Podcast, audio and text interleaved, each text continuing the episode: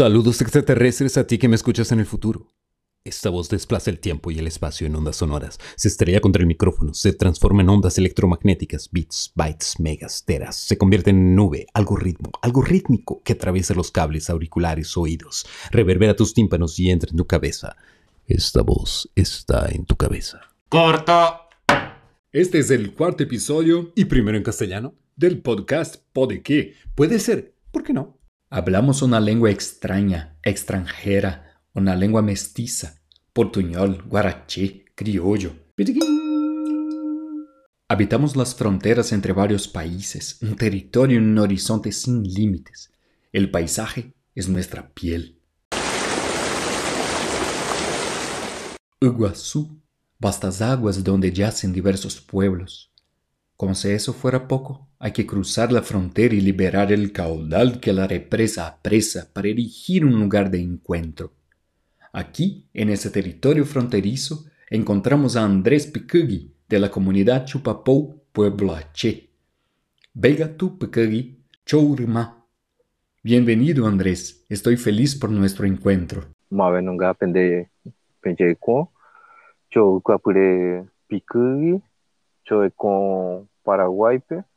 Nunga pende Picugui, con Paraguay, eh, golpe y cho chupapó, chorecocho breco, chora, eh, chorecocho te Bueno, hola a todos, eh, mi nombre es Andrés Picuy, soy de Paraguay, eh, vivo en la comunidad de Chupapó, H.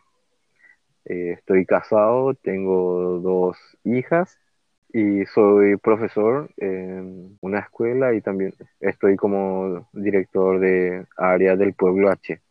Y nosotros, según el censo del 2012, estamos aproximadamente 2.000 personas. Estamos divididos en seis comunidades por Paraguay, en, que serían en cuatro departamentos, eh, Canindeyú, Azapá, Alto Paraná y Caguazú. Esos son los departamentos en los que estaría distribuida las seis comunidades. Desde sus inicios, el H no quería contactarse con los no indígenas. No quería tener contacto con otras culturas tampoco, por lo que generalmente tendía a irse, a adentrarse más en el monte. Y por los años 70 empezaron a tener contactos prácticamente porque ya no había casi montes por donde ir. Y bueno, también eso por el avance de la agricultura y de la ganadería también. Bueno, el H tiene una historia bastante triste porque realmente hay muchas historias que cuentan sobre la persecución que hubo hacia nuestros abuelos.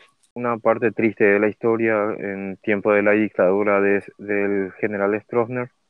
Antes de eso también matar a un indígena era igual que matar a un animal. Bueno, eso cambió un poco después.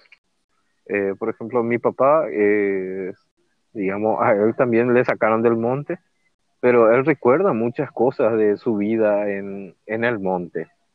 Algo, por ejemplo, que era muy simpático y que hasta ahora todavía nos reímos, contaban que una vez ellos estaban ahí en el monte y pasaron eh, cerca de un rancho, o sea, una casa de, de los no indígenas paraguayos y encontraron un gallo. Dice que ellos eh, vieron un gallo, un animal hermoso, y le agarraron y le llevaron al monte. Dice que los H estaban ahí sentados cerca de la fogata, le ataron al gallo ahí para tenerle como mascota. Y dice que el gallo empezó a cantar. Y los H dice que le están llamando a su dueño. Dice. y ya sabe el final del gallo. Le está llamando a su dueño. Sí, esa fue una historia muy simpática. Es que la china tenía gallinas en el monte. Bueno, el gallo es un animal muy lindo. Pero dice que como ellos le robaron, entonces ellos creyeron que le estaban llamando a su dueño no se le vino algo que por naturaleza ellos cantan. Uno de los captores empezó a hacerle funcionar a la radio. Y los H, le, eh, uno le dice al otro, hey, una radio. por eso te digo que, bueno, el H es extrovertido por naturaleza, o sea, es curioso. No es que estuvieron siempre alejados, sino que sí, estaban alejados, pero siempre observando a los vecinos. El H es, eh, digamos, muy feliz, a pesar de toda la historia que tuvo, eh, justamente, incluso está, está plasmado en escritos también como, como el H eh, tiene una resiliencia de aquellas que, digamos, a pesar de todos los problemas que tiene o que tuvo, eh, puede levantarse otra vez, una y otra vez, y ser feliz. Y vos prácticamente que viniste acá, le, no le ves a personas malhumoradas. Todo el mundo está feliz. Una persona muy, eh, digamos, a mí lo que me compró fue eso que eh, venir a un lugar donde prácticamente todo el mundo ríe todo el tiempo, te abrazan, es, eh, digamos, son personas muy cariñosas, eh, te compran. El H es otro tipo de persona. Te compra con su abrazo, te compra con su sonrisa. digamos, te sabe contar chistes. Todo el mundo está feliz, se ríe por cualquier cosa. Eh, yo estuve estudiando varios mitos también. Por ejemplo, el Caravachu, el nacimiento de la luz y la oscuridad. El mito cuenta que el anciano tenía unos cuantos cántaros, o sea, serían vasijas, y le dijo a los H que no toquen eso. En ese tiempo era, eh, digamos, siempre había luz, no había oscuridad. Y dice que los H se fueron y rompieron uno. Habían tres vasijas y justamente rompieron la más chica y de repente se vieron una oscuridad. Y con la oscuridad, obviamente, el frío. Y viene el anciano y le dice, eh, por suerte, eh, rompieron el chico. Y así que la oscuridad no va a ser eterna. Entonces, de ahí es que nació el, digamos, la noche. Se separó el día de la noche. Hay otro mito que habla sobre el fuego. Dice que en ese tiempo, cuando justamente rompieron la vasija, se vino una oscuridad y el venado tenía fuego en sus pies. Y los H tenían frío y le dice el venado que se pueden acostar cerca de su pata, que donde había fuego, pero que no le hinquen en su pata, porque si no le iba a dejar a ellos. Y bueno, entonces ahí los H se van y se acuestan ahí alrededor del fuego que había en, las patas del venado. Y justo a alguien se le ocurre otra vez tocarle las patas y agarra un palo y le, empieza a tocar la pata. En eso el venado se va, pero ya dejó el fuego en el palo.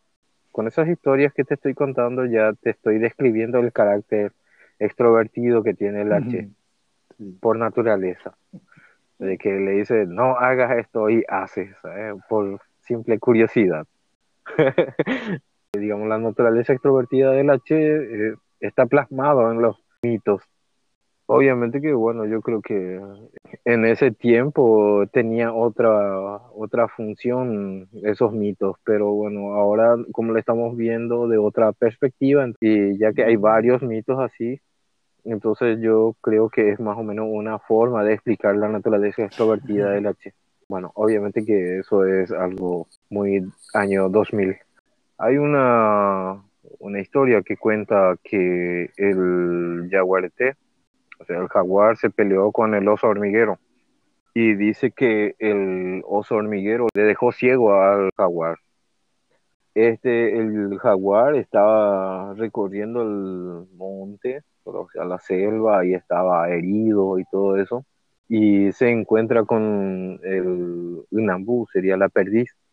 Y la perdiz se va y le lleva agua al jaguar, le cura sus heridas y el jaguar le dice al, a la perdiz eh, si le podía prestar sus ojos porque el oso hormiguero le había dejado mal y él se quería vengar. Entonces eh, la perdiz le presta sus ojos. En eso el jaguar se va y vence al oso hormiguero. Luego el jaguar va con, el, con la perdiz y le devuelve sus ojos. Pero le dice, sabe que la perdiz es muy chico. Y le dice el jaguar a la perdiz, vos sos muy chiquitito, así que cuando vos estás por la selva o por el monte, canta, le dice. Así entonces cuando yo escucho que tú cantas, no voy a, eh, no voy a pasar a aplastarte por ahí.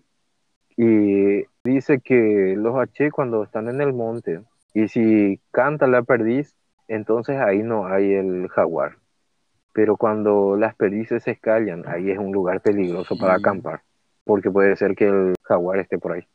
Es una historia antigua, o sea, un mito, obviamente que es irreal que una perdiz le preste su ojo al jaguar, pero eh, es buena la explicación y como hasta incluso hoy día los H, si es que canta la perdiz, entonces ahí sí tranquilamente pueden acampar.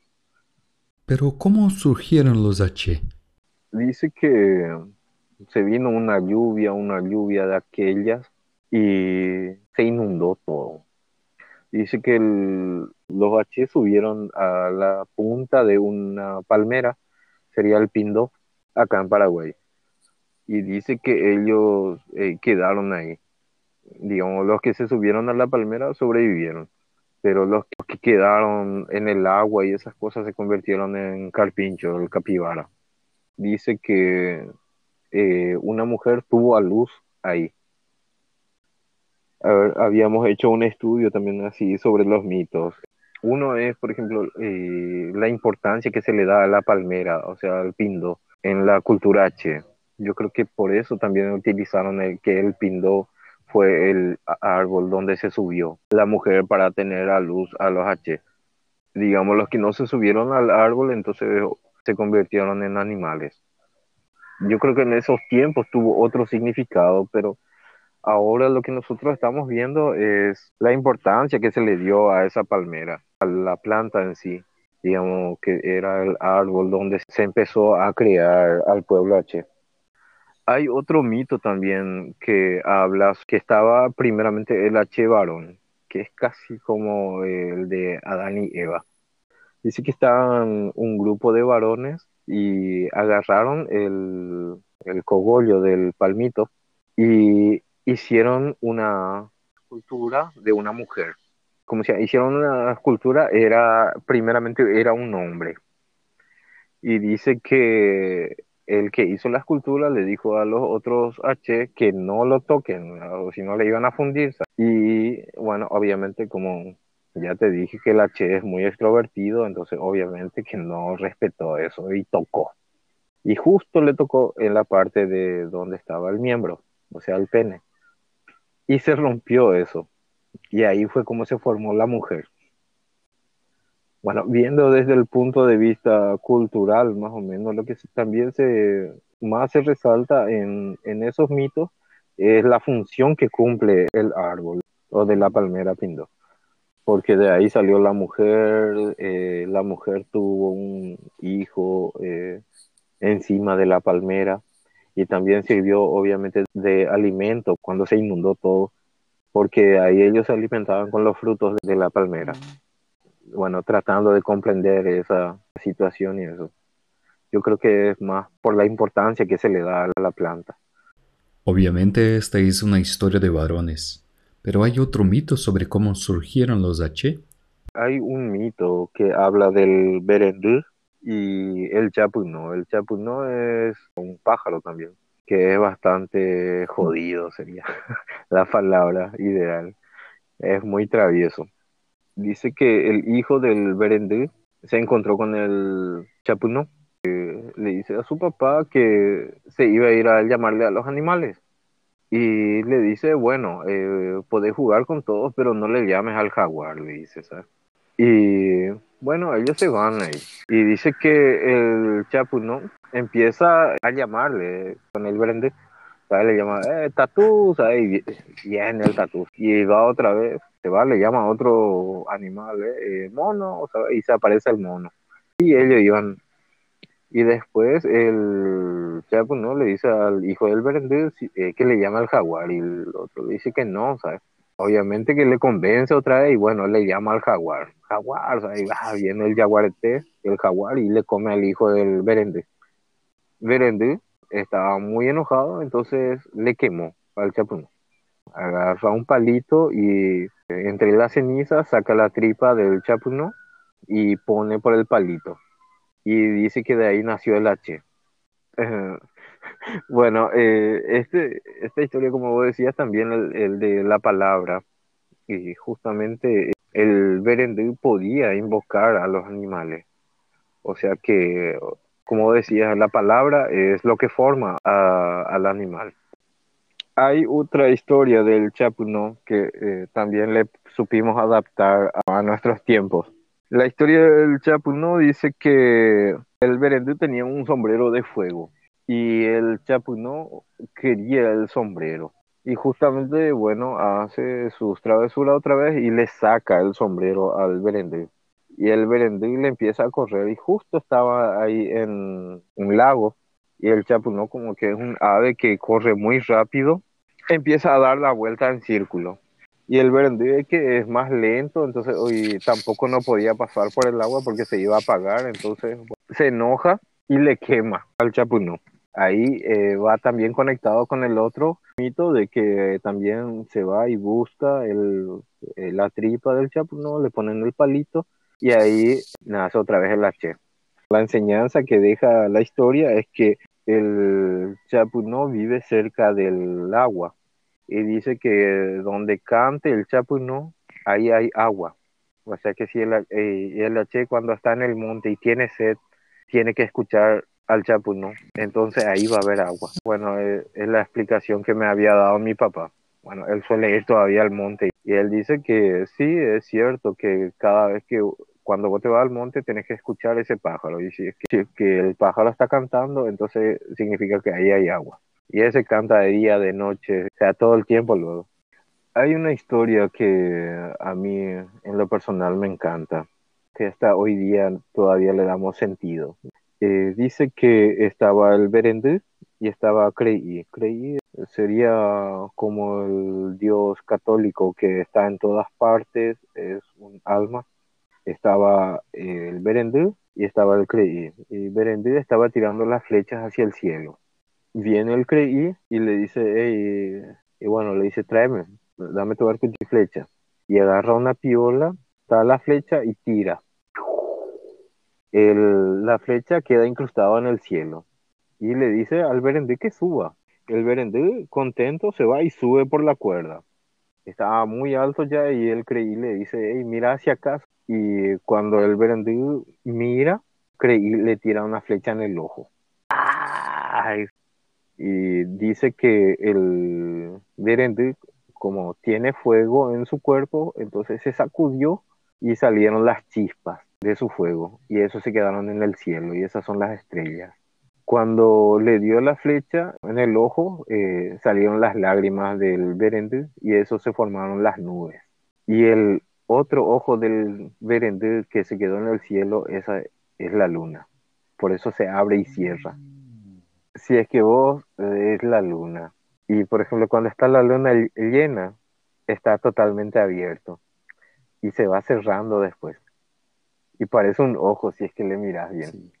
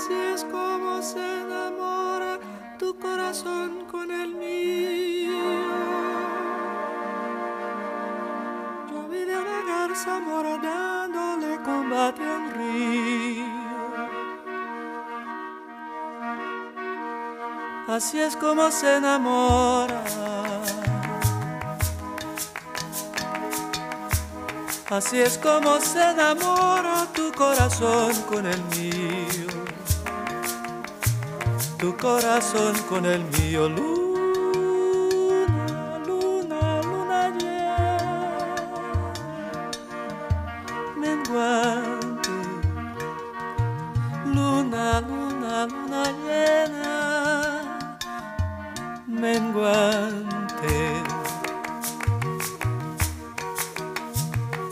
Anda muchacho a la casa me trae la carabina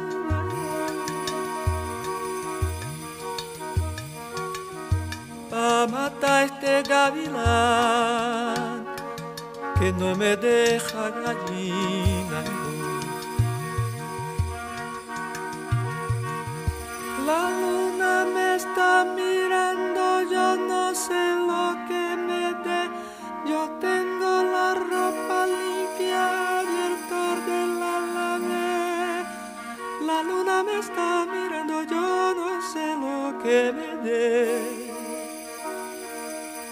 Yo tengo la ropa limpia.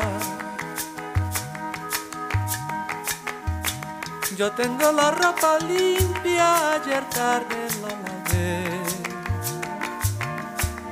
Ayer tarde la lavé.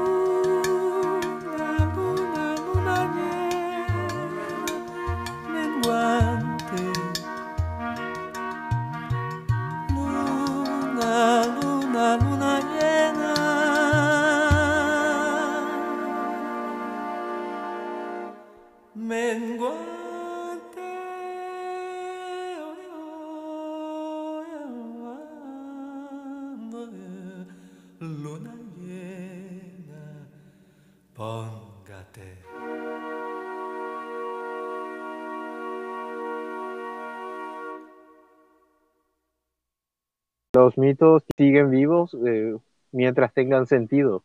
Y eso es lo que nosotros estamos tratando todavía de mantener vivos los mitos, buscándole el sentido actual ahora mismo.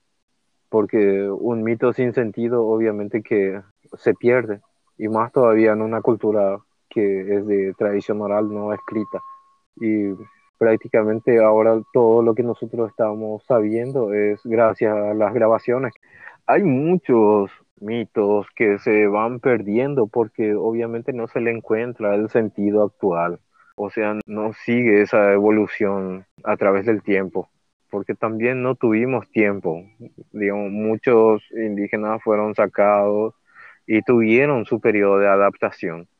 Pero el H no, en, el, en los años 70 se le sacó del monte directamente y no hubo ese proceso de, de enculturación o algo así, o transformación cultural, eh, una adaptación cultural, sino que directamente se le sacó del monte y, digamos, se le impuso una religión, un estilo de vida y prácticamente en ese tiempo también se perdieron eh, varios mitos. Eh, los que nosotros tenemos hoy día fueron gracias a las grabaciones que se hicieron en ese entonces y también algunos escritos también que hicieron. Pero bueno, obviamente que se perdió mucho también. Eh, recuerdo una vez que estábamos en clase de biología y estaban los de la teoría de la creación que decían que Dios creó y eso. Y después estaban eh, los de la teoría del Big Bang y todos, cada uno exponiendo sus pruebas y esas cosas. Obviamente que yo no tomé partida en ninguno. Y la profesora me vio a mí no participando y se extrañó y me preguntó, hey Andrés, ¿y vos por qué no participas? Me dijo. ¿Y cuál es, según vos, la teoría con la que vos estás de acuerdo? Yo le dije que obviamente que nosotros éramos los invasores, que nosotros provenimos de los extraterrestres. que nosotros somos extraterrestres, le dije eso. Y bueno, esa era la parte simpática. Pero lo que más me quedó en mente era la explicación que le daba la profesora. En realidad ninguna teoría, por algo es teoría, porque se eh, busca dar una explicación. Y tanto la teoría de la creación como la del Big Bang pueden ser ciertas. Y si es que le mezclas los dos, entonces también puede ser otra, puede salir otra teoría. Por ejemplo, la explosión del mundo. Puede ser que para Dios fue un día, pero puede ser que para nosotros fueron millones de millones de años. Y yendo a, a mi teoría H, también, ¿por qué no? La teoría del Big Bang habla de una explosión. Y quién sabe si no fuimos nosotros mismos otra vez lo que hicimos eso. Golpeamos el can, eh, digamos, la vasija, quebramos y ahí inició otra etapa. Y por eso justamente hablamos de distintas versiones de, de la inundación, distintas explicaciones también, pero digamos, no porque sea una teoría distinta a la nuestra, la nuestra tiene que ser verdad. La otra puede complementar la nuestra también. Y en eso está la riqueza de las teorías. Nada viene de la nada. No hay un demiurgo. Todo ya existe a su manera, en un estado de transformación constante. En realidad hay muchas historias, pero se van perdiendo porque justamente no tienen esa enseñanza. Hoy día, con el acceso a la tecnología, las redes sociales y esas cosas, incluso el tema de la religión también, que se adentró mucho en las comunidades, cambia totalmente el sentido, la esencia que se tenía antes. Cuesta entender también, colocarte en ese tiempo sin la ayuda de una persona realmente que estuvo en ese tiempo o que vivió esos tiempos y esos mitos. Porque los mitos que hoy cuentan, bueno, son mitos, eh, están escritos, pero nuestra función hoy día es buscarle el sentido a esos mitos. Pero prácticamente también no somos muchos los que estamos trabajando en esto.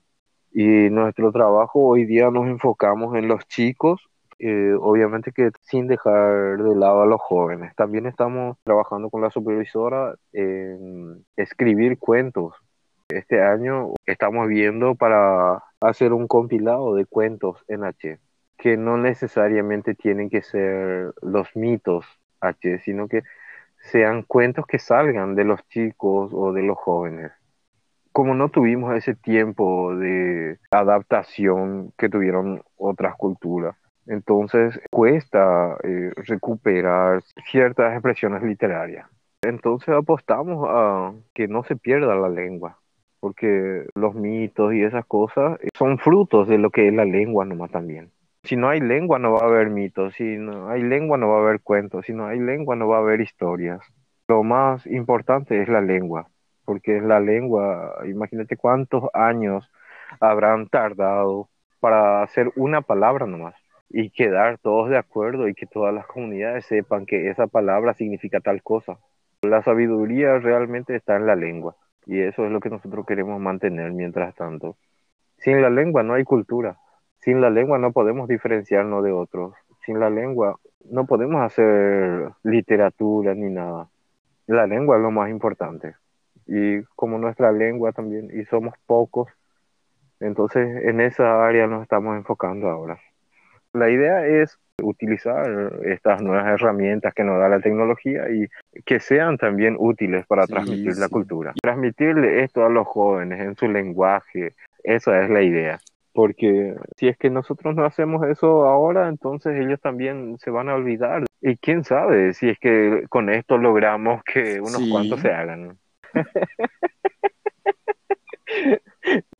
y esta es la idea de este podcast utilizar la tecnología para producir y transmitir conocimiento. Muchísimas gracias Andrés Picugui por tus palabras y por este gran encuentro. En este episodio tuvimos la participación especial de Fabián Goitía en la abertura del programa. Escuchamos también la canción Tonada de Luna Llena de Simón Díaz interpretada por Caetano Veloso. Y terminamos el programa con la canción Bakú del pueblo H con participación de Mariví Vargas. Gracias por tu audiencia.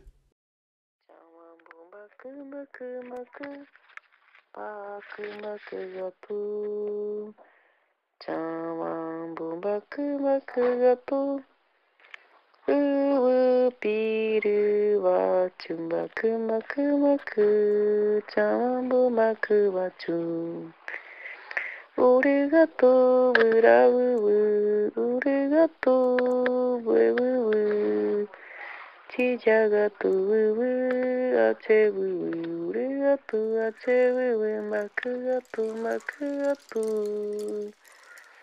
마크가또 자완부 마크가또. 자완부 바크 바크 바크 바크 바크가또. 자완부 바크바크가도 으브피르바 주바크바크바크.